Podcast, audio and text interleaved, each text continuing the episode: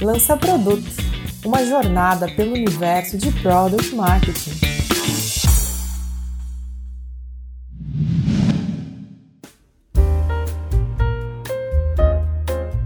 Olá, amigas e amigos ouvintes do nosso podcast Lança Produto. Estamos muito felizes pois já passamos da marca de 10 episódios. Para nós é muito gratificante recebermos os feedbacks de vocês e vermos o quanto já conseguimos transformar a vida de pessoas com os conteúdos que temos produzido. Para quem ainda não me conhece, eu sou a Aline, coordenadora de Product Marketing na RD Station. Nesse 11 episódio, eu tenho a honra de conduzir essa conversa sobre lançamento de produto com duas pessoas incríveis que são mais do que referência nas suas áreas. Alexandre Spengler, CPO na Stiling, uma empresa de inteligência artificial e host do podcast Product Backstage. E o Bruno Coutinho, que é CMO e co-founder na PM3, uma empresa de educação. Para começar nosso papo, gostaria que vocês se apresentassem melhor e contassem um pouco da trajetória profissional de vocês até aqui, de forma resumida. Spengler, você pode começar? Sim. Primeiro, enfim, é um prazer estar aqui. Muito obrigado pelo convite. Acho que vai ser bem legal esse papo aqui contigo, com o Bruno. Me apresentando super rapidamente, eu sou formado em sistema de formação pela UFSC, em Floripa. Comecei a minha carreira como desenvolvedor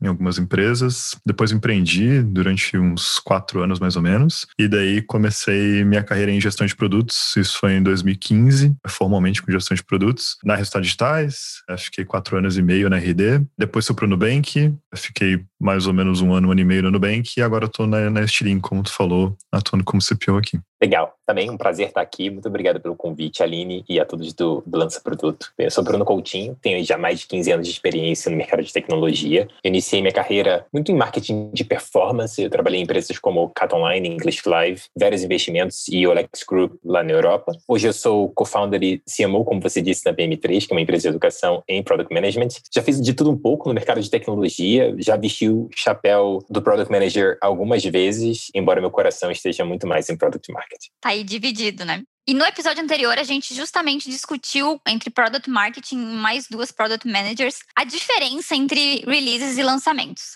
Agora, o objetivo é dar alguns passos para trás e pensar numa perspectiva mais ampla, onde a gente quer explorar com vocês. Como podemos criar um roadmap, seja de produto ou de product marketing, que de fato entregue valor ao cliente e conte grandes histórias? Ou seja, como sair de um backlog de features e releases e desenvolver produto com um olhar genuíno nas necessidades do seu público? Boa, muito legal. Primeiro, acho que eu daria esse passo para trás e deixar bem claro para o time o contexto das coisas, né? É importante que todo mundo veja ali qual é o momento da empresa, os grandes porquês, a SWOT da empresa e onde a empresa quer chegar, né? Aquele produto ele quer chegar. É muito difícil quando a gente vê empresas com um roadmap muito orientado à funcionalidade, quando deveria estar tudo mais focado ali no valor gerado para o usuário e, obviamente, ali para o negócio. Né? Aí depois eu acho que o Spengler vai conseguir falar muito melhor do que eu de entender esses porquês e as necessidades tanto do negócio como dos usuários e as formas de como a gente vai validar isso tudo da maneira mais limpa possível. E aí,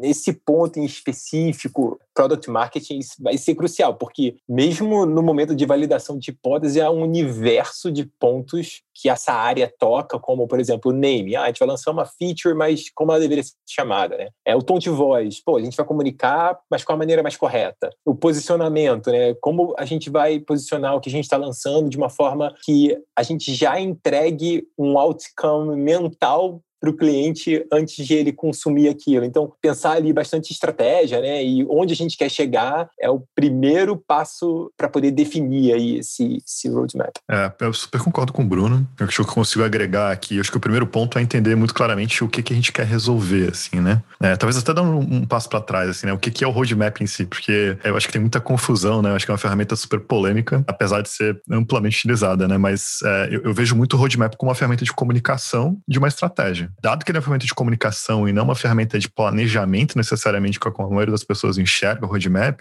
acho que quando você olha para ele dessa forma, já ajuda bastante em como que você vai construir esse troço. Porque na prática, você está colocando no papel, baseado no que você sabe hoje e nos objetivos que você tem hoje, qual é a tua estratégia de desenvolvimento daquele produto, daquela empresa, seja o que for, no próximo X tempo, que é aquele horizonte que a gente está olhando nesse roadmap. Aí eu acho que já começa a bater em pontos principais aqui, né? Que é entender muito bem qual é a estratégia, o que, que eu preciso alcançar do ponto de vista de negócio e quais são os objetivos específicos que eu tenho nesse momento que eu estou traçando esse roadmap. Assim, apesar de eu ter vários inputs, e estratégia, como eu falei, é um grande input para eu desenhar esse roadmap, uma confusão que eu vejo muito grande também, a gente fala muito de escutar o cliente, né? De, putz, eu tenho que entender a dor do cliente, eu tenho que entender como resolver, e de fato, assim, o cliente tem que estar no centro dessa coisa. Mas o cliente, ele não é o dono da estratégia da empresa. A estratégia da empresa é da empresa. E obviamente que você vai levar a dor do cliente em consideração quando você está fazendo isso. Mas por que, que eu estou falando isso? Porque acho que é muito comum você ver quando você está desenhando esse roadmap, você pensar em, em simplesmente, pá, vou escutar o que os clientes estão pedindo aqui, vou ordenar isso em cima de uma priorização que eu vou definir de como que eu vou, vou colocar isso no papel e começa a executar em cima disso. Só que às vezes você não se dá conta de que o que os clientes estão pedindo e como os clientes estão pedindo, eventualmente está guiando a estratégia da tua empresa para um lugar onde você não quer ir. Então, por isso que é super importante você ter claro qual é a estratégia da empresa, o que, que você quer alcançar, e daí sim procurar por inputs internos e externos de como que você vai construir esse roadmap. concept E daí, eu acho que um ponto, só para fechar aqui, acho que tu falou muito bem quando fez a pergunta em, em, como é que eu conto grandes histórias, né? E eu acho que isso é muito importante. Acho que faz parte dessa definição de estratégia entender qual é a história que eu quero contar ao final desse negócio. E daí é o meu. A minha alergia é uma coisa que muita gente fala, né? Que é o tal do quick win, assim, né? Então, você vê um roadmap com um monte de quick win. Só que o quick win, ele não conta uma história, geralmente. Ele é um negócio completamente aleatório lá no meio, que não tem uma história por trás. É simplesmente tem um benefício, tem um benefício, mas ele não tem uma grande história. E eu não acho que nada contra fazer isso eventualmente, mas você não deveria ter um roadmap baseado em win. Você deveria ter um roadmap baseado numa estratégia, escutando uma série de pessoas dentro e fora da organização para contar essa história ao longo do tempo. E aí você comentou engraçado, Spengler, que a gente não deveria desenvolver coisas baseando-se na opinião de um cliente, né? no, no, feedback de um cliente, né? E aí, assim, geralmente a gente tem milhares de clientes, mas a gente pega aqui três opiniões ou três feedbacks qualitativos acaba mexendo no que é a estratégia, né? E começa a desenvolver algo que está totalmente desalinhado com a visão. Então, isso que é perigoso, né? No final das contas. É, sim. E, de novo, né? Você pode correr o risco de montar uma estratégia baseada no que você está escutando e não onde você quer chegar. Acho que o que está escutando vai te ajudar o como fazer isso, né? Mas não onde nenhum cliente vai te dizer onde a tua empresa tem que chegar. Então, assim, isso é uma coisa que tem que vir de dentro. Gostei muito da fala de vocês dois, de trazer justamente esse aspecto de que roadmap não é uma ferramenta de planejamento e sim de comunicação, mas nessa construção de estratégia, de visão da empresa, como é que vocês enxergam o trabalho em conjunto entre product marketing e product managers para construir isso? Eu acho que, sim, product marketing e product management, acho que são duas disciplinas, para citar duas que eu tenho mais contato, eventualmente tem várias outras aqui, mas acho que elas estão amadurecendo ainda, né? Então, assim, você não tem uma definição mega formal do que, que é o papel de um PM, do que, que é o papel de um PMM, por aí vai. Você não tem sequer uma escola, uma universidade, né? Escola tem, tá aqui a PM3 para dizer que tem escola. Mas assim, você não tem uma, uma universidade nisso. É, são, são coisas super emergentes, assim.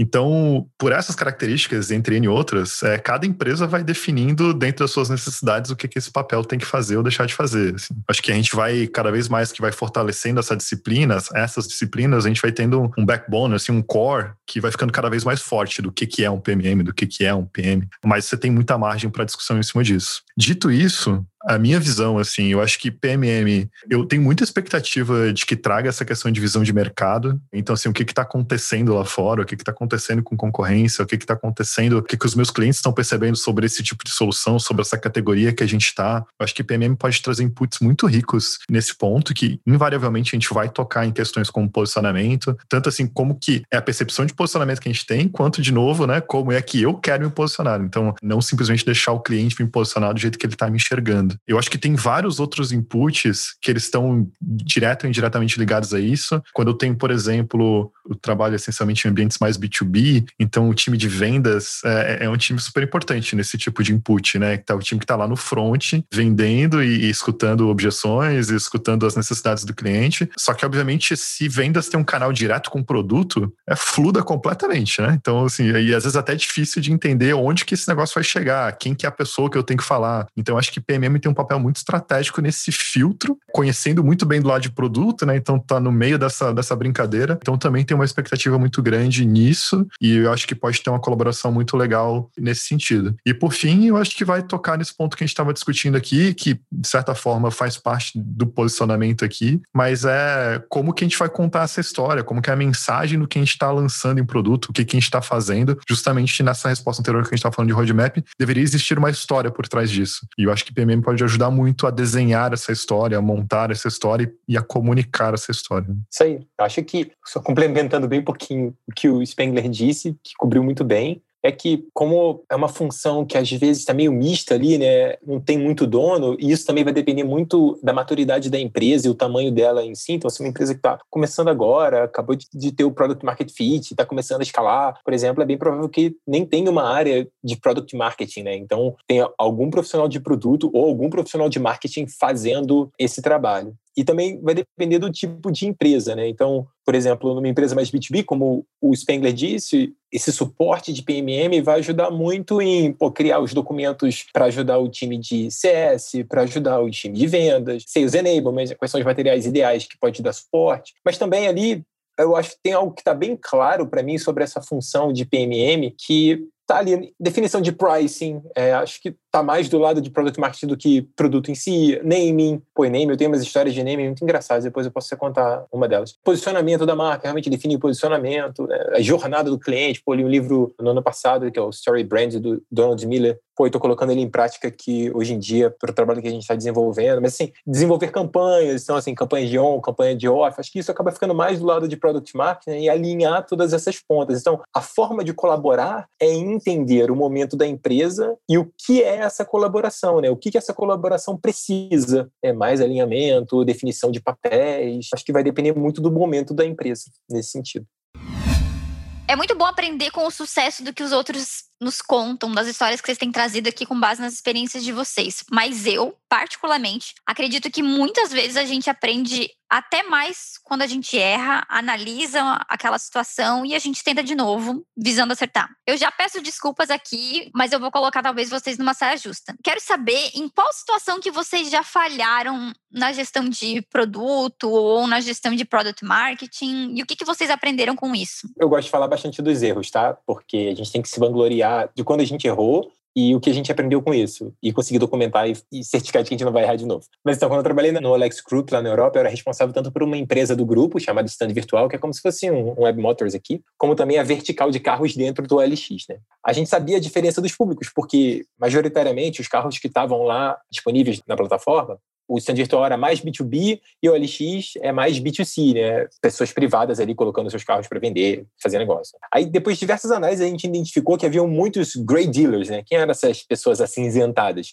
Eram clientes profissionais que usavam a plataforma do LX para colocar o carro lá e não pagar. Aí o time de produto e pricing acabou desenvolvendo uma categorização de pacotes para esses grey dealers, né? E falou assim, olha, você pode pagar um pacote, colocar ali de dois até cinco carros, você vai ter que pagar mais, não vai ser mais gratuito, mas você tem alguns perks aqui de análise, ver quem foi que mandou um listing, ter mais contatos da pessoa, enfim, é, porque esse universo era bem grande dentro da empresa ali, tinha 40% dos listings que estavam dentro do LX eram de grey dealers e era uma oportunidade que a gente tinha ali de monetizar essa base, né? Aí assim, a gente desenvolveu toda uma estratégia de go-to-market para comunicar esses pacotes, né? E aí eu nem vou dizer que foi um erro, é sim uma sucessão. Então, segura aí, né? Primeira coisa é, a gente não fez um soft launch para essa base. Estava um pouco pressionado para poder gerar revenue, a gente acabou disparando para todo mundo. E a gente acabou não aprendendo nada com os feedbacks ali de um pequeno cluster de usuários e ao invés de lançar faseado, a gente lançou tudo de uma vez. A outra coisa é, tipo, a gente não muniu o time de atendimento com a documentação de objeções que seriam geradas aí para esses clientes, porque teve muita gente ali reclamando que agora teriam que pagar, né? Outra coisa é tom de voz. Né? Assim, a landing page que a gente desenvolveu para vender esses pacotes, ele estava muito mais falando de stand virtual, estava com uma língua, um tom de voz muito mais B2B do que B2C. Isso a gente foi notar depois, também alguns clientes ligaram, falaram que não entenderam muito bem, então isso foi ruim. Assim. A última dor é que também não teve uma comunicação geral assim para todo mundo, toda a empresa que a gente estava fazendo esse lançamento. Né? Então, isso aconteceu o quê? Gente do suporte ligando, falou, o que, que é isso? Que negócio é esse de pacote? Então, Olha, assim, depois desse evento, a gente acabou desenvolvendo é, um documento de go-to-market que acabou virando referência dentro da empresa. Usei muitos feedbacks com outros pares de outros países que a gente tinha lá dentro do grupo. Eu acabei lançando esse documento, né, que é um framework, para mitigar erros, digamos assim, de go-to-market. Vou até deixar o link aqui, pedir para deixar o link na descrição desse episódio. Que acredite, assim, depois que eu desenvolvi esse documento e todo mundo no grupo começou a usar, eu divulguei na comunidade, todo mundo me agradece até hoje por conta desse argumento que ajuda bastante a mitigar esses como diversos outros erros antes de lançar produto. Então, acredite, assim, até depois de alguns mais de uma década de experiência, a gente comete erros. Assim, eu acho que teve muitos erros.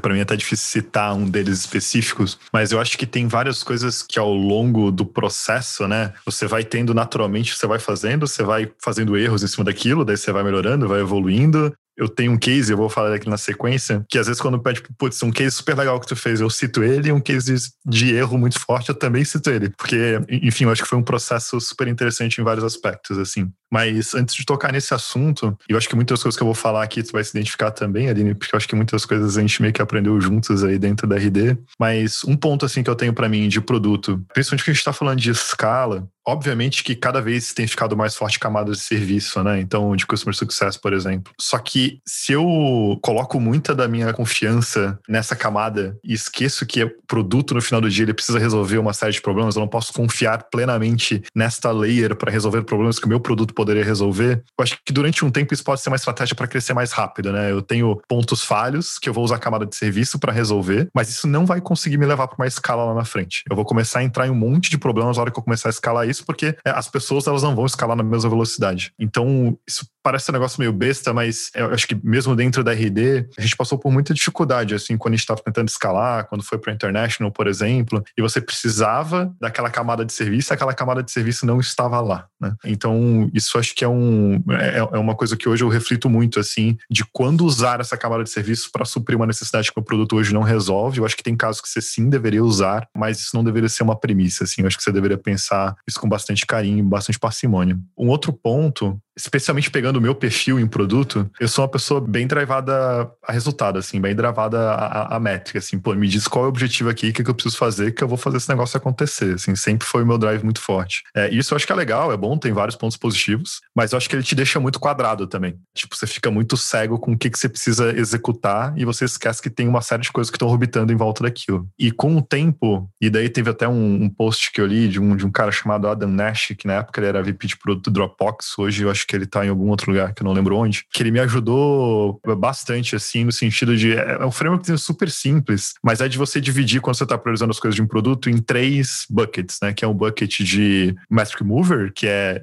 atingir esta meta, mas você também tem um de Customer Request, você tem um de Customer Delight até, que são duas coisas que elas não estão necessariamente ligadas a esse a métrica que você quer alcançar, mas elas elas te fazem priorizar algumas coisas que eventualmente elas não vão te ajudar a chegar na, na meta que você precisa, mas cara, seus clientes estão pedindo aquilo, é, é uma coisa que eventualmente você pode deixar o teu produto um pouco mais delightful de, de usar ele, não tem por que não fazer aquilo, e se você for esperar um momento de quando que aquela coisa, aquele GIF mais bonitinho que você colocar no produto vai te fazer ajudar a chegar numa métrica X, provavelmente isso nunca vai chegar, sabe? Então acho que isso ajuda a deixar o produto um pouco mais bem acabado, um pouco mais redondinho e não tão quadrado. Pegando um case real aqui, que eu acho que para exemplificar um pouco disso que eu falei e alguns outros pontos, que é esse case que eu sempre conto nos dois lados, e, e de novo você vai lembrar bem dele, Aline, é o Behavior Score, né, dentro do, do Station, que eu nem sei se existe mais, by the way. Mas eu acho que assim, quando a gente fez ele, pô, foi um super sucesso do ponto de vista de métrica, sabe? O resultado que a gente esperava dele, o resultado que a gente esperava que ele fosse alcançar, que na época a gente tinha um objetivo bem interno lá de entregabilidade de e-mails e tudo mais, deu super certo. Acho que a gente chegou num resultado super bacana, mas com o tempo ele foi perdendo engajamento, né? Foi, foi ficando cada vez menos as pessoas foram usando eles porque elas não entendiam e tinha uma questão psicológica lá por trás que era muito forte, que você basicamente, enfim, acho que várias pessoas nos escutando a gente não, não sabe o que, que é, mas basicamente ele filtrava quando você ia mandar um e-mail marketing, ele filtrava quais eram os leads mais engajados que você tinha e para os leads mais engajados ele sugeria você não enviar aquele e-mail. Por uma questão de boa prática, e aí isso tinha uma série de reflexos aí em taxas de engajamento nesses e-mails e tudo mais. Só que muitas pessoas não entendiam esse processo. E daí eu acho que é uma falha, de certa forma, recorrente em, em, em produto, né? Que é, tipo, ah, beleza, você faz aquela primeira versão, a gente até tunou ela algumas vezes, mas chegou um determinado momento que a gente simplesmente parou de evoluir aquele troço. Virou uma prioridade XYZ,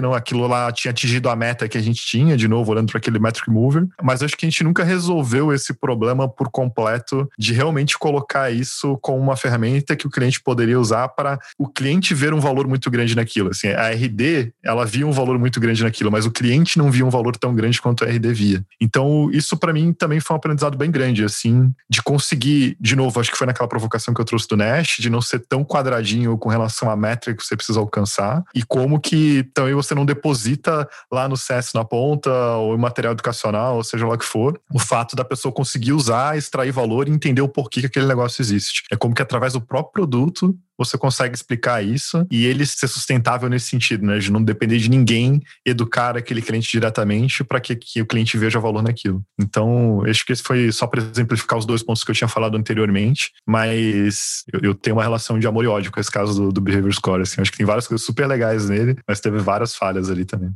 Adorei os pontos que vocês trouxeram, porque de certa forma eles se conectam bastante com o que a gente discutiu no episódio anterior, com a Martina e a Talita, que são PMs, porque a gente falava muito sobre que cuidados que eu preciso ter enquanto eu estou fazendo releases, antes mesmo de um lançamento grande. Como que eu escuto mais o cliente, como que eu coleto informações de quem está lá na ponta e eu muno meu time de CS vendas de informação daquilo antes de fazer um grande lançamento. E eu acho que quando a gente fala de contar grandes histórias, também é isso. Eu preciso ir entregando capítulos dessa história para formar esse livro no final. Mas muito do que a gente está falando de justamente aprender e iterar em cima disso e errar e também visando acertar de novo, eu acho que é um princípio do pensamento growth.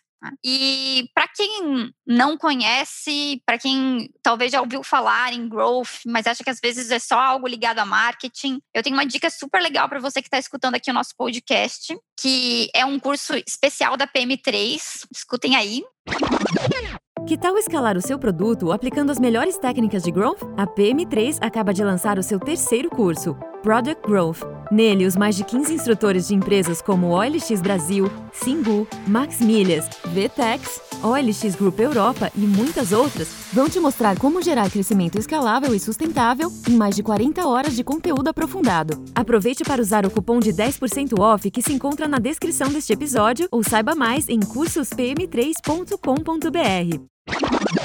E quem estiver ouvindo o nosso podcast, ficar interessado no curso, quiser entender um pouco mais sobre o que é Growth, nós temos 10% de desconto desse curso da PM3. É só usar o cupom LANCAPRODUTO, que é lança produto, só que sem cedilha, na hora do checkout e garantir aí seu desconto. Tem professores incríveis e é um conteúdo de primeira, vale super a pena pegando justamente esse gancho de falar do modelo de growth, na experiência de vocês, eu queria saber se é justamente possível isso que a gente vem conversando, assim, quebrar esses grandes épicos em entregas menores mas ao mesmo tempo colocar na balança o ponto até que o Spengler trouxe antes, de como é que eu olho para o valor que o cliente espera com os resultados que a empresa quer. Eu sei que o, o Spengler já explora bastante esse ponto, mas talvez eu, o Bruno pode até contribuir um pouco mais de como é que vocês têm lidado com isso no dia a dia, de minha empresa quer crescer, mas às vezes eu estou olhando para um lugar e o meu cliente está olhando para outro. Na prática, como trazer para discussão, às vezes até de um grupo de executivos da empresa, esses dois olhares na hora de tomar uma decisão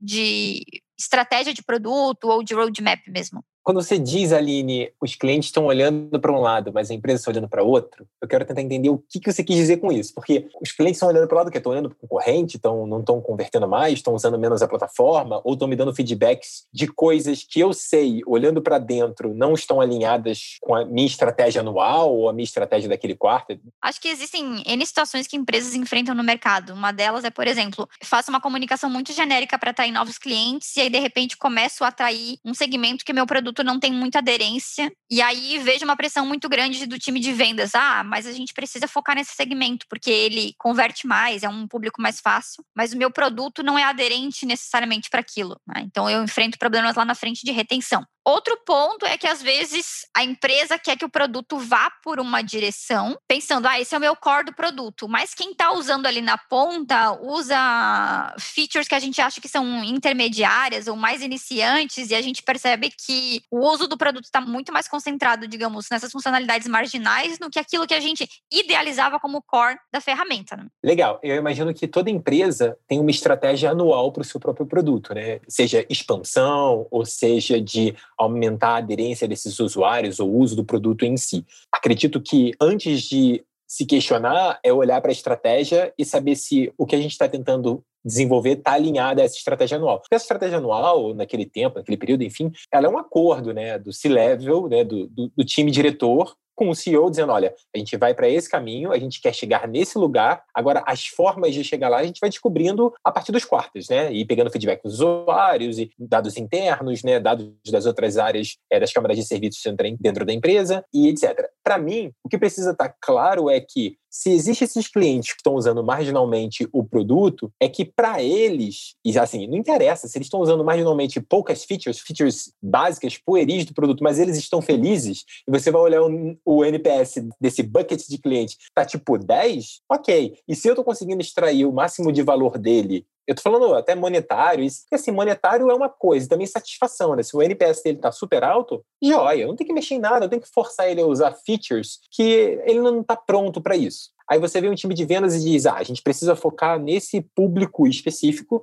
porque aqui que está o ouro, esse, essa galera vai usar muito o produto, vai usar hardcore como a gente quer, né? E assim, a gente quer como? Alinhar a estratégia? Porque se tiver alinhado, alinhado a estratégia, ok. E aí que precisa toda a parte de validação, posicionamento da marca, você tentar entender se aquele bucket de usuário que venda está dizendo que vai usar o produto hardcore está usando de fato o produto hardcore. Então, acho que antes é, é olhar a estratégia da empresa, né? E tentar entender que clientes também, principalmente no produto, estou pensando no que você está me dizendo como se fosse um produto RD, né? Um produto gigante, né? Com milhares de usuários, são milhares de necessidades também diferentes. Então, é tentar fasear isso em pequenos buckets. Eu concordo bastante ali com o Bruno em vários aspectos. Acho que a parte da pergunta inicial ali, né, se faz sentido você quebrar é, a sua entrega em várias partes e tudo mais, isso para mim é no-brainer, assim. Na verdade, eu não sei se existe outro jeito de fazer isso. Então, acho que o, o negócio é realmente esse. Acho que é entender esse objetivo e quebrando isso em pequenas partes, incrementalmente e tudo mais. Eu acho que com relação a essa discussão que o Bruno trouxe, que eu acho que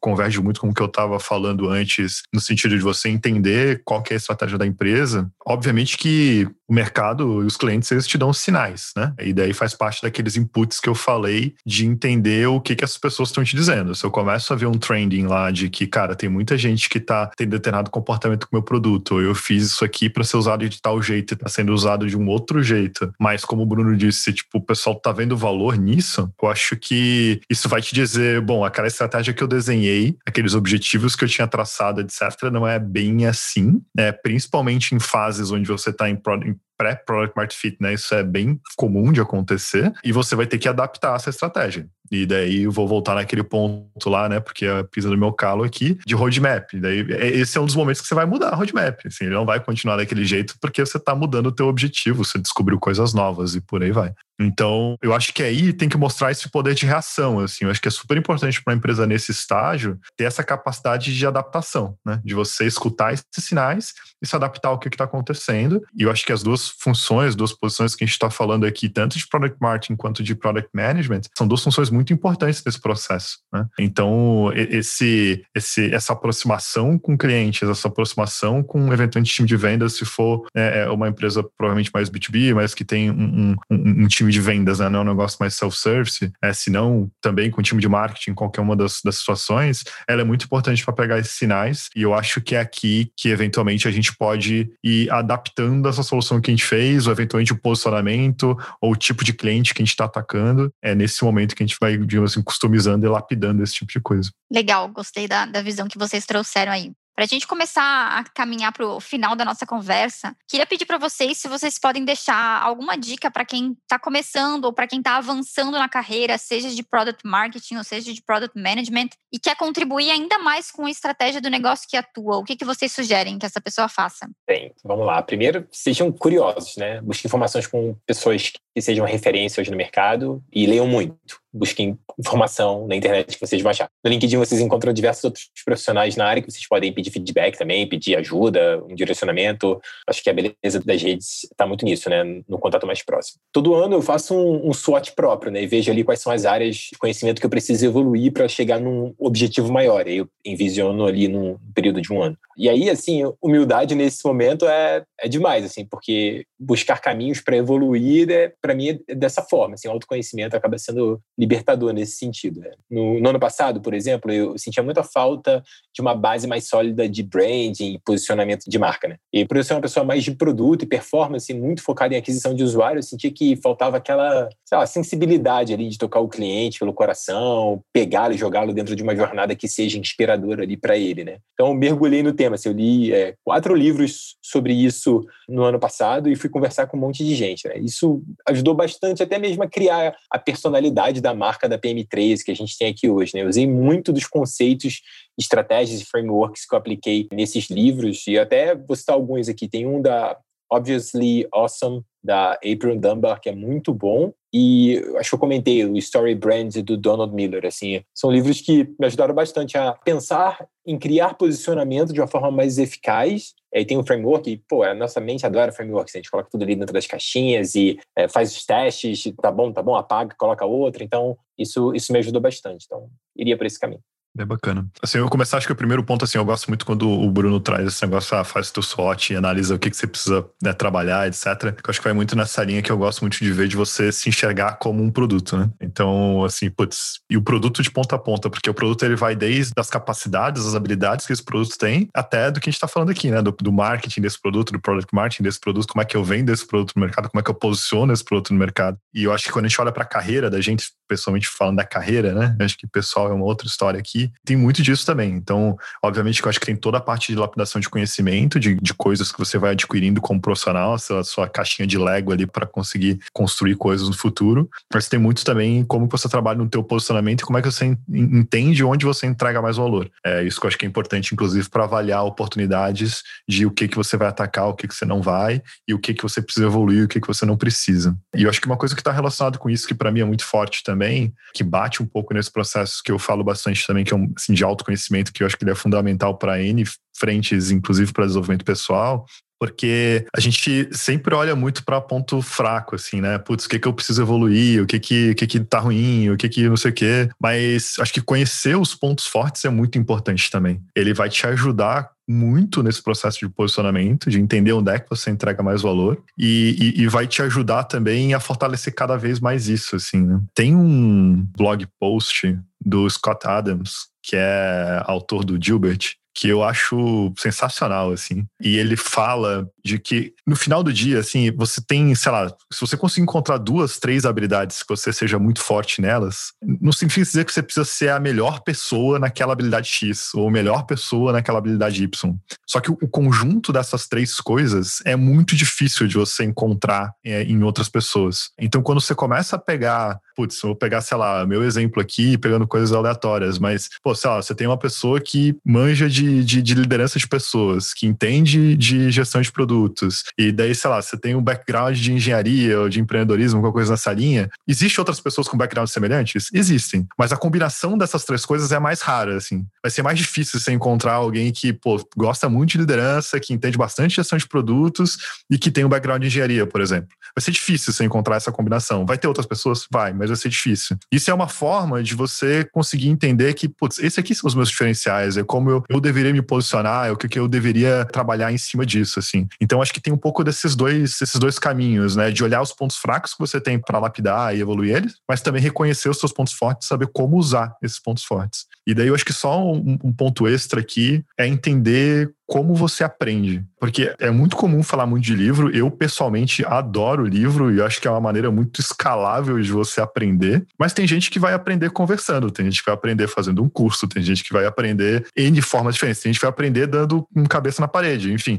tem várias formas de aprender. E é muito importante você saber reconhecer isso. Senão você fica tentando uma coisa que ela nunca, ela, ela eventualmente não vai dar o resultado que você está esperando, assim. E por fim, para fechar a minha caixinha de coisas aqui, eu acho que é, é aprendizado contextualizado, assim. Eu não acredito em acúmulo de conhecimento. Eu sempre brinco que todo mundo aqui aprendeu química orgânica no colégio para saber que você não lembra mais nada daquilo. Então, assim, não adianta, não adianta você ficar aprendendo uma coisa que você não vai usar. Então, putz, eu tenho um desafio, como o Bruno falou, pô, eu quero aprender sobre branding, sobre posicionamento. Cara, vai lá e se afunda nisso, aprende, aplica, que você vai tirar muito conhecimento disso. Agora, se você não precisa aprender sobre posicionamento agora, não tem para que ler sobre isso. Ou pelo menos não muito. Você pode ler alguma coisinha para ter uma noção. Pô, tá todo mundo falando sobre posicionamento, eu não sei o que, que é, quero entender o mínimo disso. Mas não vai ler quatro, cinco livros sobre posicionamento se não vai usar posicionamento agora. Então, eu acho que é muito ter esse aprendizado contextualizado, assim. Adorei as dicas que vocês trouxeram. Acho que até eu vou aplicar algumas delas. Mas aí nessa linha, vocês passaram várias indicações de livros e tudo mais. Para a gente fechar realmente, e aí vocês até agradecerem, o que, que vocês podem deixar de dicas de conteúdo mesmo para as pessoas que estão ouvindo o nosso podcast consumirem aí também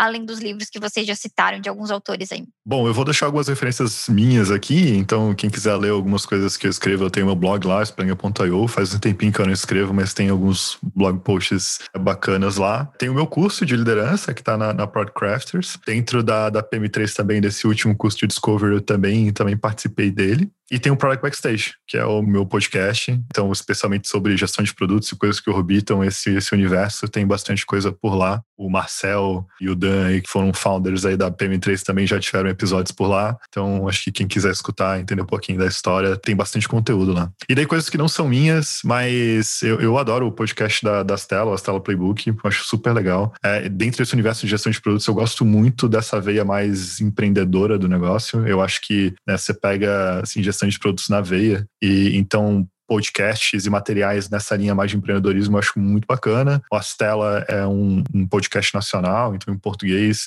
que é muito legal. O Master of Scales, do Reid Hoffman lá, que é, que é founder do, do, do, LinkedIn, é animal também. Bem mais produzido, um outro estilo, quase que um show mesmo, mas tem conteúdos muito bacanas. É, e eu gosto muito da, da First Round Review, né, que é uma revista também de um, de um venture capital americano, online, né? Então tem vários blog posts bem densos, mas sim, super completos e super recomendo o material deles. E daí, por fim, Twitter. Então, acho que você pode encontrar muita coisa legal no Twitter, é, seguir pessoas bacanas lá, eu acho que você pode adquirir bastante conhecimento. Ótimas dicas, aliás, viu, Spengler? Recomendo todas elas. Sou fã do trabalho que você faz no backstage, diga-se de passagem. Bem, aqui na PM3 a gente desenvolve muito conteúdo gratuito para a comunidade, né, para ajudar tanto o mercado como as pessoas a, a, evoluir. Eu comentei aqui no episódio sobre um framework que desenvolvi, legal, mas a gente desenvolve outras coisas, né? A gente tem um blog bem completo que tem umas editorias lá legais sobre estratégia de produto, sobre product marketing e product growth. Acho que daria uma olhada lá. Além disso, tem os cursos, né, como o Spengler mesmo disse, ele é instrutor no curso de Product Discovery, a gente acabou de lançar o primeiro curso de Product Growth no mercado, aí com os cases reais de empresas como Instagram, chamou o Rafael Darris, que trabalha na Califórnia, para dar uma aula, e tem o Alexis Brasil, Maximias, que tem, tem um monte de empresa legal, e a gente já está trabalhando também no primeiro curso de Product Marketing no Brasil, a gente chamou uma galera muito forte aí, tem LiveUp, tem Atlassian, né, Trello e Gira, tem VTEX, Loft, tem RD, tem tanto o Bácio como a Jéssica participam, são instrutores desse curso, então a gente está aí sempre focado em desenvolver conteúdo aprofundado, né, que traga uma visão plural aí de uma dezena de instrutores para ajudar as pessoas a refletir um pouco mais sobre o produto. Então, está muito feliz com isso. Eu adorei a conversa com vocês. De novo, obrigada por aceitarem o nosso convite. Acho que ficou um conteúdo muito rico que vai contribuir aí na carreira de muitas pessoas que vão estar ouvindo esse episódio. Vou deixar aqui minha fala final, mas abre espaço para vocês também complementarem depois. Para quem está escutando o podcast pela primeira vez, esse é um projeto que vocês encontram nas principais plataformas de áudio. E se você quiser acompanhar todos os episódios que a gente tem feito, lembre de favoritar aí na sua ferramenta favorita. Se você tiver algum comentário, alguma dúvida, alguma pergunta, sugestão de pauta, o nosso e-mail é lançaproduto, só que sem cedilha, arroba gmail.com. Escreve lá pra gente, nós vamos ficar muito felizes em de alguma forma contribuir também com a sua sugestão. Obrigada, pessoal, e até a próxima. Obrigado, foi um prazer estar aqui. Obrigado pelo convite de novo, Aline. Foi um prazer estar aqui trocando ideia contigo, né, com o Bruno também. Espero que tenha ficado bacana o, o Legal, um prazer estar aqui, Aline. Como disse o Spengler também. Spengler, é uma honra estar aqui com você, batendo esse papo. Espero que a comunidade evolua cada vez mais. Abraço.